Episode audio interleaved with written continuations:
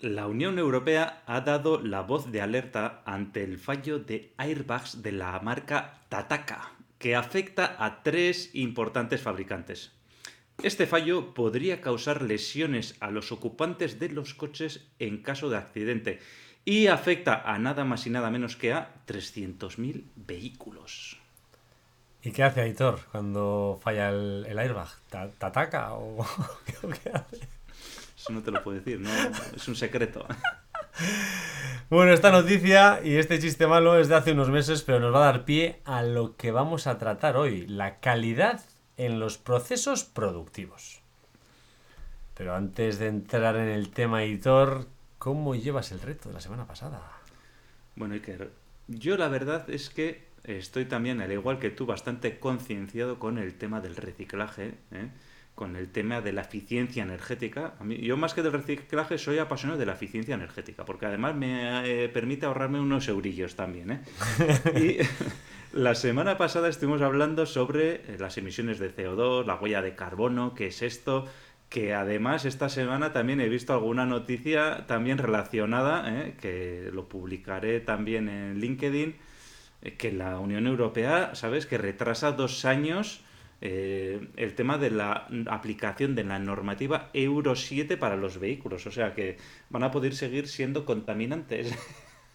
o las restricciones a contaminar se van a retrasar dos años también. No tan contaminantes. Recordemos que los vehículos que más contaminan no son los del Euro 6, son los viejos, que nadie cambia porque no tiene dinero para comprarse un eléctrico. No me tires de la lengua y todo. que nos calentamos. Que nos calentamos. la verdad, que el tema de la semana pasada, oye, reducir la huella de carbono es súper importante y por eso merece la pena recordar los puntos que tratamos para mejorarla. Eficiencia energética. Pues, por ejemplo, ¿qué podemos hacer en nuestras casas? Aparte de en las industrias en nuestra casa, pues utilizar iluminación LED. Eh, también, tema del transporte sostenible, compartir vehículo, en la medida de lo que sea, ¿no? Si vais cuatro compañeros a una fábrica que está a X kilómetros, compartir coche, ¿eh? No vayáis cada uno en vuestro coche y así, pues bueno, ayudaréis a la sostenibilidad del planeta. Y dimos un detalle muy importante que el transporte más eficiente que hay es el transporte ferroviario. ¿eh? Metro, tranvía y tren. ¿eh? Ahí está. Importancia de reutilizar y reciclar en la medida de lo posible para disminuir los desperdicios y, pues, lo más importante de todo, ¿eh? la educación. Que hay gente que no la tiene, pues entonces hay que educarla. ¿eh? Y la sostenibilidad también. Pues yo estoy en ello, Aitor. El tema de la educación eh, me está costando porque en mi casa estoy todo el día.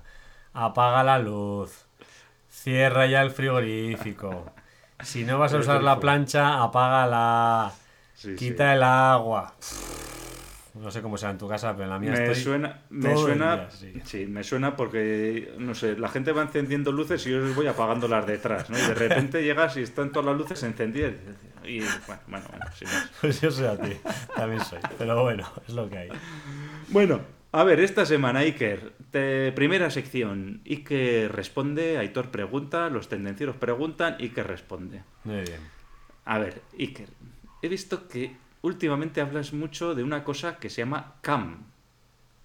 K-A-M, N-CAM, G-CAM. ¿Qué es un N-CAM? ¿Qué es esto del CAM, Iker? Cuéntanos, para los tendencieros. Pues el, CAM, Aitor, o NCAM o GCAM, CAM es Key Account Manager, que al final es un manager de cuentas clave, podríamos decir, ¿no? Y luego el N y el G, pues N es nacional, de nacional, y G es global, pues a nivel mundial, ¿no? Entonces, este tipo de empresas que son multiplanta, multinacionales, que tienen plantas, muchas en un país y muchas en muchos países, pues está el NCAM, que es el responsable de esas plantas de ese país, y el GCAM, que es el responsable a nivel mundial. Em, esta persona no pertenece a esa multiplanta, a esa, digamos, organización, sino que pertenece a tu empresa, por ejemplo, ¿no? Entonces es un profesional encargado de gestionar las cuentas clave de esta empresa. Muchas veces gestiona únicamente una cuenta clave, son las que aportan mayor nivel de facturación y son más estratégicas para, para tu organización. Esta función está en el departamento de ventas y su responsabilidad o su función principal es la de mantener y fortalecer la relación con estos clientes. Entonces, pues bueno, gestiona la información como puede ser tanto de nuevos proyectos que hay, qué integradores hacen, en qué problemas encuentran esta planta y cómo se solucionan. Bueno, estudia el mercado y las tendencias y diseña y ejecuta unos planes estratégicos para ese cliente en concreto dentro de tu empresa. ¿Qué vamos a hacer en esta empresa para crecer? Entonces, eh, además de todo eso, pues lo que hace es velar por el buen funcionamiento y liderar el equipo que trabaja en cada una de las plantas. Digamos que es como el chicle, el CAM es el chicle que está entre tu empresa y el cliente multiplanta, ¿no? Y eh, lo que asegura es que haya una relación de beneficio mutuo, que ambas empresas ganen con esa relación a largo plazo. No sé si me he enrollado, me he explicado o me he liado. El resumen, Iker, es el vendedor responsable de una cuenta estratégica. Ya está, es que ¿para qué te lías? Sí. Lo que pasa es que es muy importante el concepto multiplanta y demás, y multipaís, porque al final... Sí, está claro, no es lo mismo atender, imagínate que tú tienes una facturación de 100 millones de euros y tienes clientes que te compran 10.000 euros al año y otros clientes que te compran 1, 2, 10 millones de euros, ¿no? Pues eh, el Key Account Manager será responsable de un cliente con una cuenta de 10 millones de euros, no de 10.000. Sí, que podríamos poner el ejemplo de cualquier gigante de automoción. Podría ser Volkswagen, podría ser Stellantis. Al final, Volkswagen pues, tiene una central en Alemania, tiene plantas aquí y en Portugal entonces, pues bueno, al final puede haber un NCAM que sea responsable de España y Portugal, por ejemplo, y puede haber un GCAM que sea responsable de todas las plantas a nivel mundial de Volkswagen. Pero trabaja en una empresa diferente a Volkswagen, trabaja en cualquier proveedor de Volkswagen. Bueno, es el, es el vendedor en la empresa que vende. ¿eh? El CAM trabaja para la empresa que vende. Eso es. Bueno, Iker, dicho esto, pues el momento de publicidad. Oye, si no sabéis lo que es un CAM y tenéis cuentas clave, pues Iker os puede ayudar a gestionar este proceso. ¿eh? El, crear una figura de Key Account Manager dentro de vuestra organización, entre otras cosas. ¿eh? Os hace la labor de consultoría, de mentoría. Él aporta su experiencia, su conocimiento, una amplia trayectoria, ya sabéis, ¿eh? que le podéis contactar por LinkedIn, por Tendencieros Industriales, lo que queráis, un crack. por donde sea. Soy muy accesible, digo siempre. He hecho de vendedor, he hecho de CAM, que lo sepáis, con lo cual sé exactamente las funciones que tiene que hacer y, cómo tratar a esos clientes, con lo cual tengo experiencia para, para poder ayudaros en lo que necesitéis. Recordaros que además de encontrarme en LinkedIn y en Tendencieros, eh, que está en tendencierosindustriales.com, nos podéis encontrar en Instagram, en YouTube. Eh, estamos en, tenemos un canal de LinkedIn que está creciendo como la espuma. Y en cualquier plataforma de podcasting, iVoox, Spotify, Apple Podcast. La verdad es que estaremos en todos los sitios. Y además, ¿eh? en tendencias industriales hablamos de tendencias, pero si lo que quieres aumentar es tu productividad, tu liderazgo y tu marca personal, pues también tenemos una newsletter que es la Liderazgo Profesional, que está en liderazgoprofesional.com. ¿eh? Ya lo sabéis, si queréis aprender de estos temas de liderazgo, marca personal y productividad, suscríbete ya en liderazgoprofesional.com. Apúntate. Es fácil. Únete gratis y sal cuando quieras. Y sin más, Aitor. ¡Arrancamos, motores!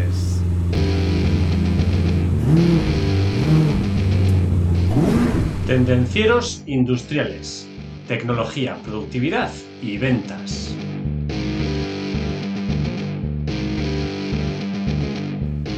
Hoy lo hemos dicho, vamos a explorar la gestión de la calidad en la industria y al final del podcast seguramente descubriremos por qué es un factor crítico para el éxito de tu empresa. En el corazón de la gestión de la calidad se encuentra la búsqueda constante de la mejora continua y hoy vamos a tratar de mostraros cómo esta filosofía ha transformado a empresas de todo el mundo. Por ejemplo, podemos empezar por Toyota. ¿Quién no conoce Toyota, no? El gigante automovilístico japonés. Pues en las décadas del 50-60, pues Toyota implementó un enfoque innovador, innovador en 50-60, que hoy en día todavía se sigue dando caña, al just in time y al Kanban, justo a tiempo y Kanban, que se centran en eliminar el desperdicio y mejorar constantemente la producción. Y esto no solo redujo y reduce los costos, sino que también mejoró la calidad de sus vehículos y convirtió a Toyota en un referente de excelencia en la industria del automóvil. A ver, Iker, cualquier persona que haya estudiado algo de mm, producción en industria ha estudiado el caso Toyota. Eh, cualquiera. O sea que. También hay que decir que hay otro gigante también, eh, que esté seguro que lo conoces, que se llama Samsung, ¿eh? Que hoy en día lo conocemos todos, ¿vale? ¿Y eh, por qué está ahí? Pues porque en 1990 se comprometió con la calidad y la innovación. Entonces, eh, ellos en Samsung ejecutaron un proceso de gestión de la calidad total para lograr superar cualquier obstáculo y convertirse en uno de los principales fabricantes de dispositivos electrónicos a nivel del mundo. Y estos dos Iker son dos ejemplos de cómo la gestión de la calidad y la mejora continua pueden impulsar el éxito de tu empresa en la industria. Y ahora bien, lo que está claro es que las empresas que no se preocupan por tener ese mínimo de calidad, esas van a acabar por desaparecer. Porque si haces las cosas mal, el mercado te va a barrer. Pues sí. Eh, la industria del automóvil, la verdad es que se ve muy claro todo el tema de la calidad. Cualquiera que haya trabajado o cualquiera que disfrute de un vehículo, al final lo tiene claro. Se fabrican millones de vehículos de coches al año. Y a nadie le gusta que le toque ese vehículo que falla. Entonces, claro, ninguna empresa va a lanzar un vehículo que no responda al 100%, no te la puedes jugar. Especialmente si hablamos de términos de seguridad, como el airbag este que te ataca. Porque no solo se juega la vida del conductor, sino que están los pasajeros, están el resto de conductores, están los peatones, hay muchas gente, mucha gente en juego, entonces es muy importante. Pues sí, y hemos dicho aquí algunos detalles de por qué es importante la calidad y además, pues bueno, seguro que nuestros compañeros tendencieros están imaginando ¿no? las razones por las cuales es importante la gestión de la calidad. Pero como somos tendencieros industriales, lo vamos a dar estructurado ¿eh? y tenemos cinco, cinco, cuatro no, cinco cosas por lo que es importante la gestión de la calidad. La primera de ellas, sí que te la voy a decir yo, es la satisfacción del cliente. La calidad de los productos y servicios es súper importante para satisfacer las necesidades y expectativas de los clientes, ¿vale? Eh, si ofrecemos servicios y productos que no cumplen eh, unos mínimos de calidad, el cliente, pues ¿qué va a pasar? Que se quedará insatisfecho y no te va a volver a comprar.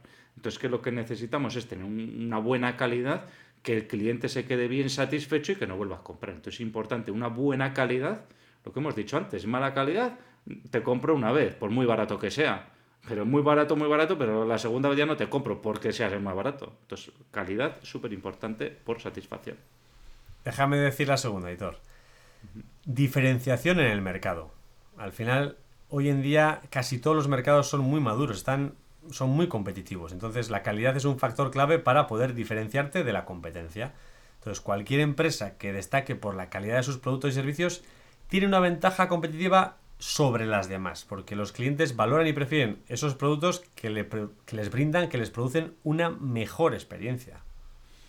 Así es, te da una seguridad, ¿no? Si esa empresa la asocias a calidad, dices, ostras, aquí voy a comprar y sé que mi dinero al ponerlo aquí me va a traer unos retornos seguros ¿eh? y te diferencias del mercado. Reducción de costes, Iker. Porque la gestión de calidad podemos pensar, no, que es que metemos ahí, eh, hay que meter un tío para que chequee, no sé qué, esto me va a suponer costes, pero es que en realidad la gestión de la calidad te va a reducir costes. Porque te voy a poner un ejemplo, Iker. Eh, cuanto antes detectes tú el fallo, menos te va a costar esa calidad. Imagínate tú que tú fabricas un coche, lo que hemos dicho antes, y está rota pues una pieza que va en el motor. Y se va fabricando el coche y detectas ese fallo cuando ha salido de la cadena de montaje. Entonces ahora, si tienes que reprocesar todo ese coche para desmontarlo entero, para sacarle el motor, la pieza, no sé qué, para cambiarlo, tal, es muchísimo más caro que si hubieses detectado justo en el momento de montar el motor, pues hubiese sido cambiar una piecita, hubiese costado poco, pero si cuanto más tarde, pues el costo es mucho más grande. Entonces, eh, claro, retrabajos, desperdicios, reclamaciones de clientes, devoluciones, el, el, tener una buena gestión de la calidad reduce costes.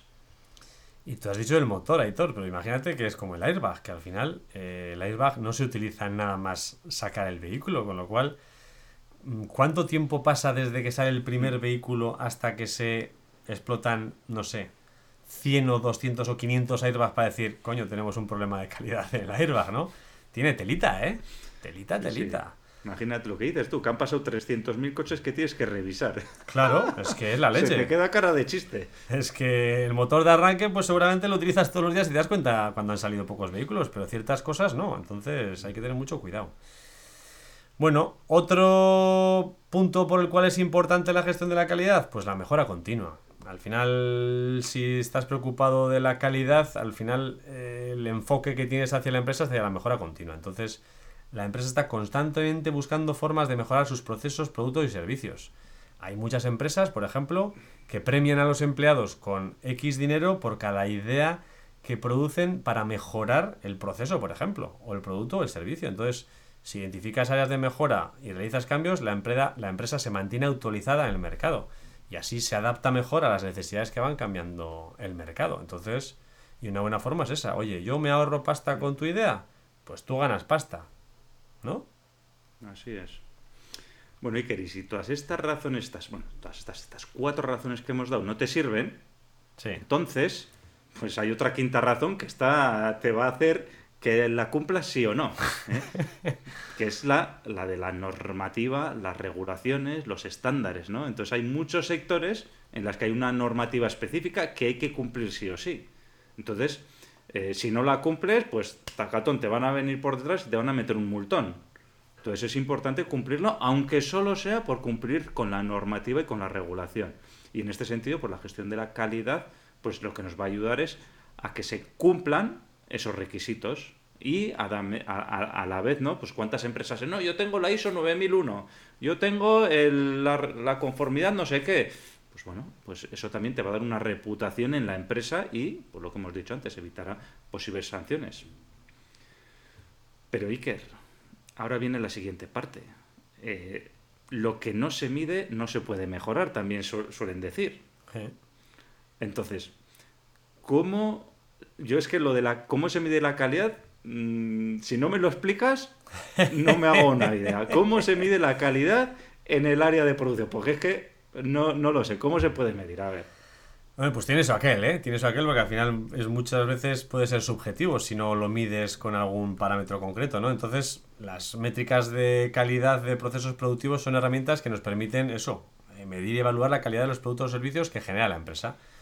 Y estas métricas son fundamentales para garantizar que los procesos que estamos haciendo pues eh, se hacen de manera eficiente y que los productos cumplen con esos estándares de calidad establecidos. Entonces, no sé, eh, dime tú ahí toda la primera, a ver qué te ocurre. Bueno, eh, la primera forma con la que podemos medir la calidad del área de producción, pues directamente sería medir la tasa de defectos que tenemos. ¿eh? Medimos la cantidad de productos o servicios que hacemos, medimos la cantidad de productos o servicios que, no, que, que están defectuosos o que no cumplen con los estándares establecidos y esa métrica es la que nos va a permitir identificar las oportunidades de mejora en los procesos y tomar acciones correctivas. A ver si lo he entendido. O sea, la tasa de defectos se mide dividiendo la cantidad de productos o servicios defectuosos por la cantidad total de productos, ¿no? O servicios producidos, ¿no? Así es. Vale, entonces la fórmula podría ser tasa de defectos es igual a cantidad de productos defectuosos entre cantidad total de productos por 100 para calcular el porcentaje, ¿no? Vamos a hacer un ejemplo si te parece, editor.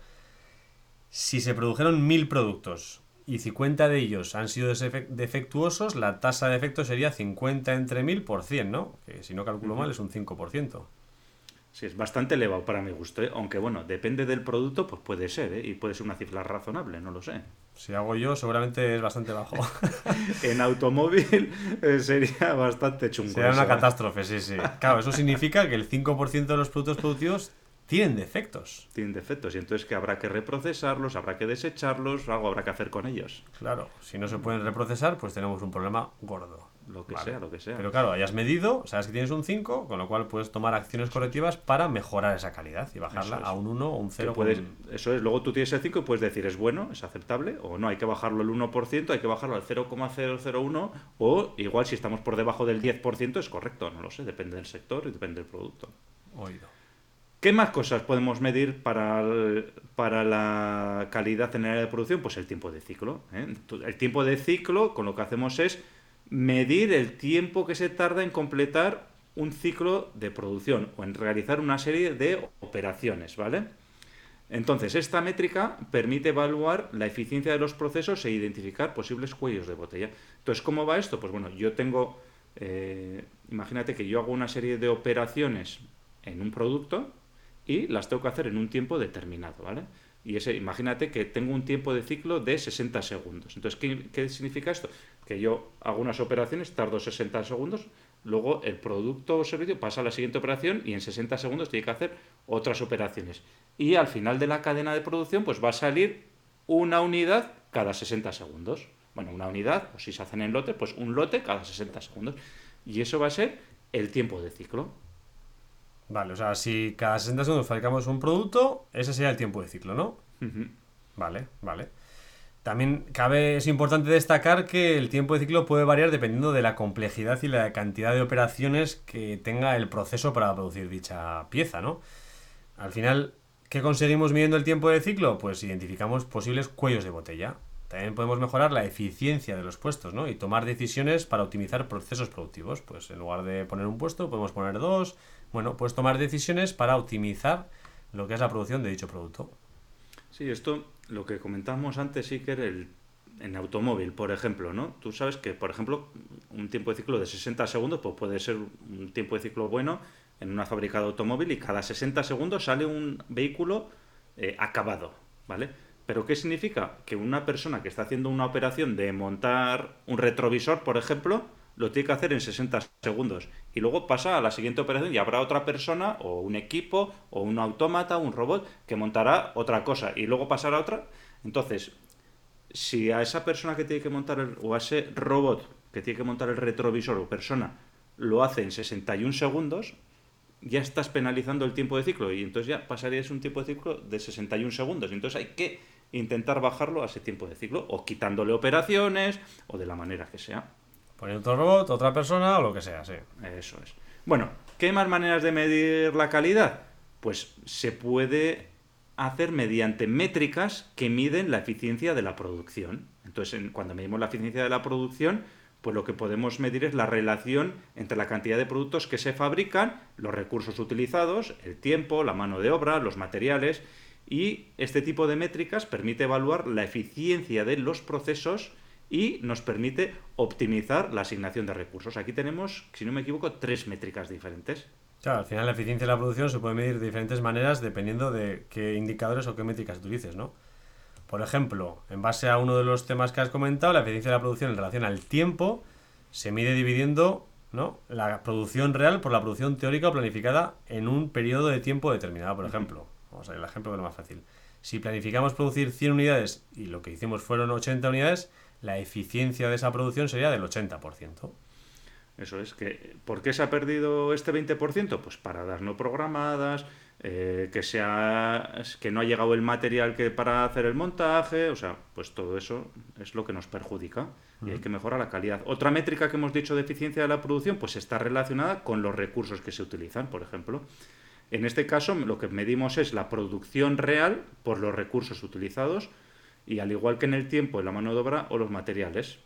Por ejemplo, imaginaos que se han producido 100 unidades y hemos utilizado 10 horas de trabajo para hacer esa producción. Entonces, la eficiencia de la producción, en este caso, sería de 10 unidades por hora. ¿eh? Si en vez de hacer 10 unidades pasamos a hacer 9 unidades por hora, pues bueno, tendremos que revisar.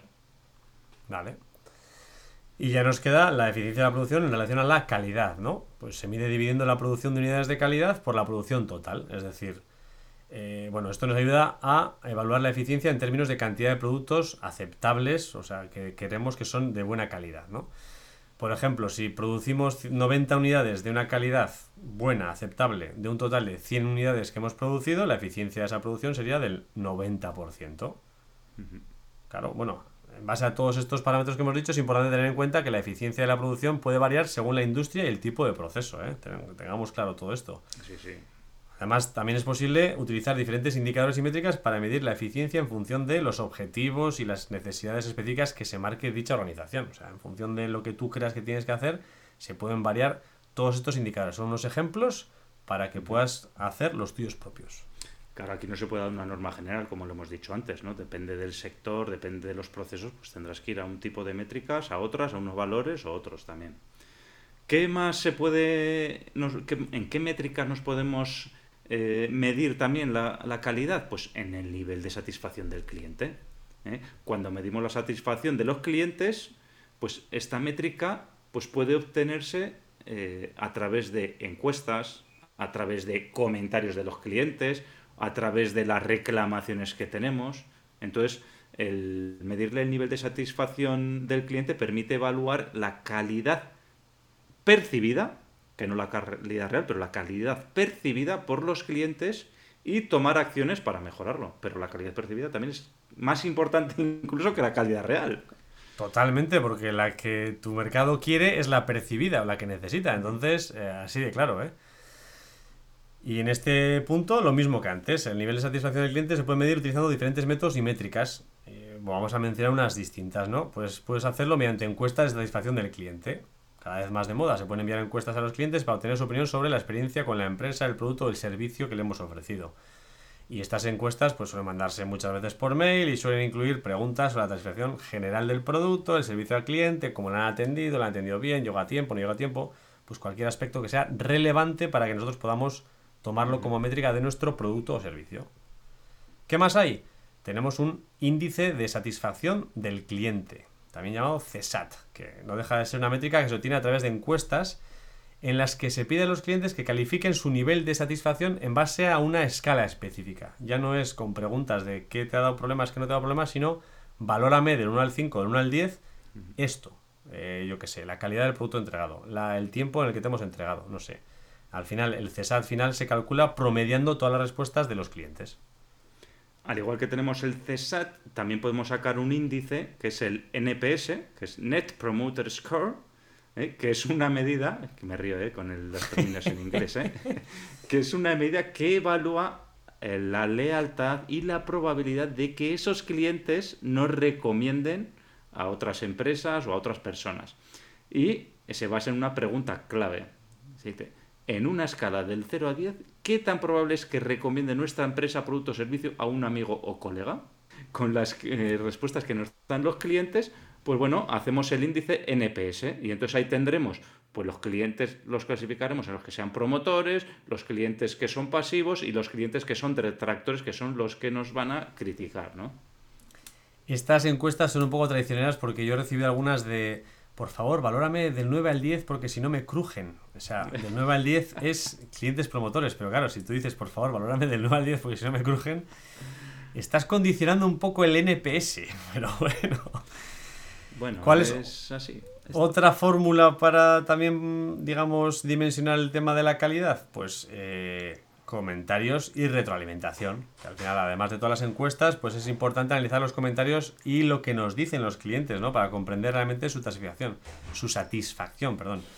Al final esto puede incluir comentarios en redes sociales, reseñas en línea, correos electrónicos, quejas que nos puedan mandar. Bueno, al final estos son casos muy reales. ¿El problema cuál es? Que solo lo manda la gente que normalmente pues está muy enfadada. No tienes un valor, una valoración de gente, digamos, más neutra. Bueno, pero tampoco está mal eso, Iker, porque al final si tú dices, he vendido mil y se me han quejado dos, pues ya sabes que tienes un 2 por mil de insatisfacción, ¿no?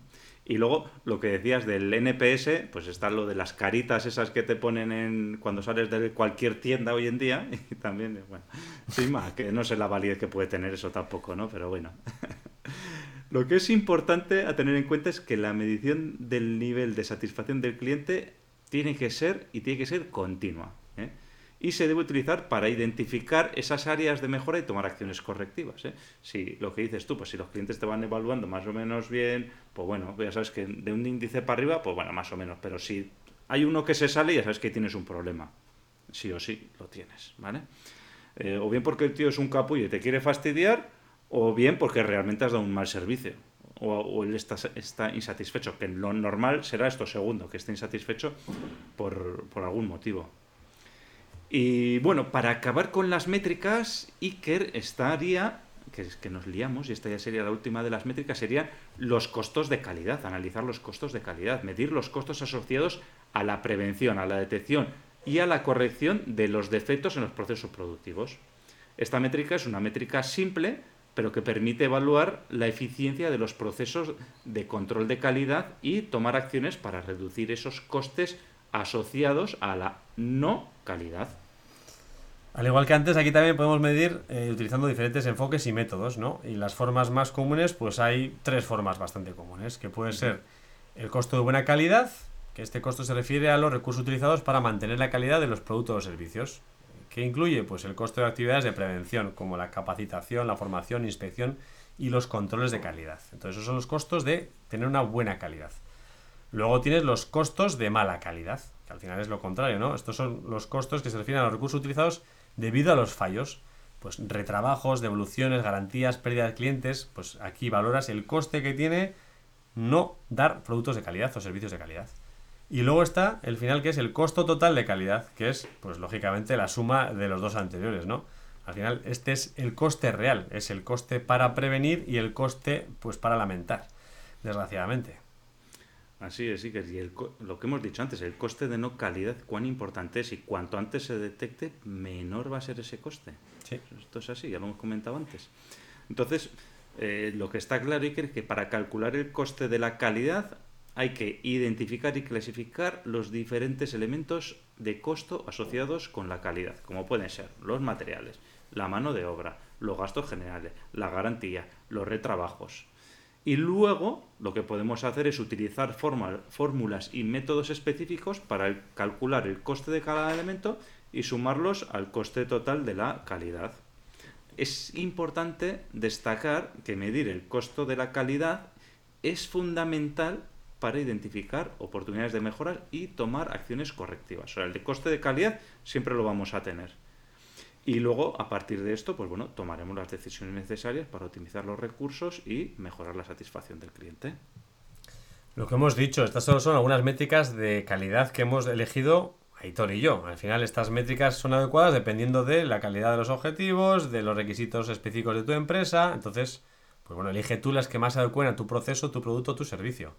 Al final es importante establecer métricas claras, medibles y relevantes y realizar un seguimiento regular de las mismas para identificar pues, oportunidades de mejora, tomar acciones correctivas si es necesario o lo que tengamos que tomar.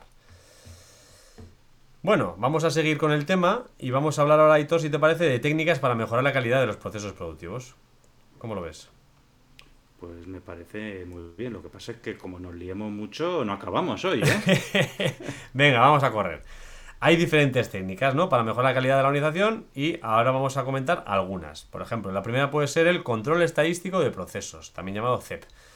Esta técnica se basa en el análisis de datos estadísticos para monitorear y controlar la calidad de los procesos. Se utilizan herramientas como gráficos de control, análisis de capacidad para identificar y corregir las desviaciones que tenemos en los procesos productivos.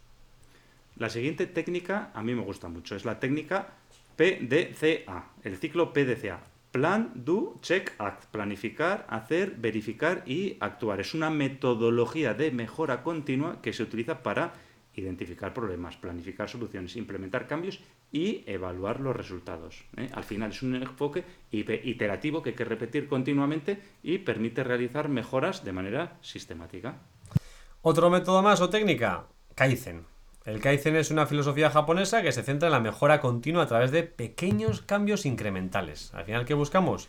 Pues involucrar a todos los miembros de la organización en la identificación y solución de problemas, fomentando una cultura de empresa de mejora continua. Tenemos también la metodología 6 Sigma o Six Sigma, que se suele llamar también, que se utiliza para reducir la variabilidad y mejorar la calidad de los procesos se basa en la recopilación y análisis de datos para identificar y eliminar defectos. Se utiliza sobre todo en industria automóvil y en tipos de industrias en los que el número de defectos se habla de defectos por unidad por millón. O sea, eh, muy, muy, muy, muy, muy calidad, mil por cien, mil por mil. Otro que también se utiliza mucho en automóvil es el Lean Manufacturing. El Lean Manufacturing se enfoca en eliminar el desperdicio y optimizar los procesos para mejorar la calidad y la eficiencia utilizan muchas herramientas dentro del Lean Manufacturing, como puede ser el mapeo del flujo de valor, el Just in Time, que hemos comentado antes, el Kanban, como hacía Toyota. ¿Para qué? Para identificar y eliminar actividades que no aporten valor a ese proceso productivo. El diagrama de Ishikawa es también conocido como el diagrama de causa-efecto o el diagrama de espina de pescado. Este también es uno que está muy chulo también y es una técnica que se utiliza para identificar las posibles causas de un problema o efecto. Pones la espina y vas poniendo las causas o efectos como si serían pues, las espinas que salen de, de la espina principal. Y permite visualizar de manera estructurada las diferentes causas y efectos y su relación con el problema.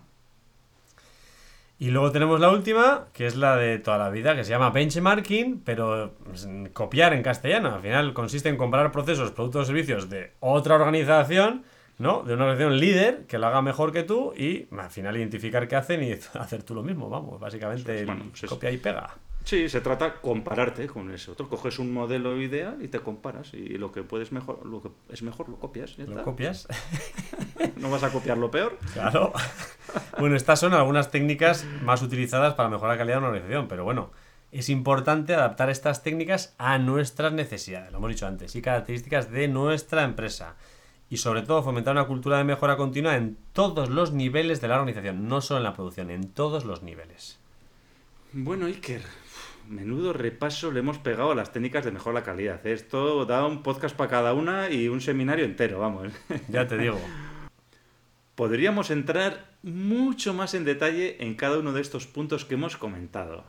Pero yo creo que, para una introducción al tema creo que ya está muy bien y de hecho pues si hace falta hacemos un podcast de cada uno de ellos, ¿eh?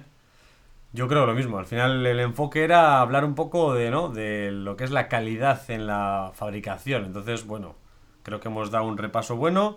Si algún día toca entrar en alguno de estos puntos, da para hablar mucho, con lo cual lo que dices, ya hablaremos. ¿Qué más? Bueno, pues eh, yo creo que ya hemos acabado. Lo único que falta ahora es que los tendencieros, nosotros hemos trabajado, pues que los tendencieros trabajen un poquito. ¿Qué te parece? Pues me parece muy bien, oye, Pues ¿cómo eso, pues, hacerlo? amigo tendenciero o amiga tendenciera, déjanos tu comentario si quieres aportar tu experiencia o te gustaría añadir algo que no hayamos comentado, porque el resto de tendencieros te lo van a agradecer. Y ya sabéis, podéis ayudar a más personas para que se aprovechen de estos consejos. Es muy fácil. Le dais al me gusta, le ponéis 5 estrellas, le ponéis un comentario, lo mandáis por el WhatsApp de los colegas, oye, que han hablado de calidad, te interesa, hacedlo. Y ya sabéis, si no estáis suscritos, no sé a qué esperáis, suscribiros para estar al día de nuevos episodios, ¿eh? En cualquiera, en la página web, en YouTube, en LinkedIn, en cualquiera de los medios en los que estamos, en la plataforma de podcasting, pero suscríbete para estar al día. Y sin más, tendenciero, tendenciera. La semana te espera. Chao. Chao.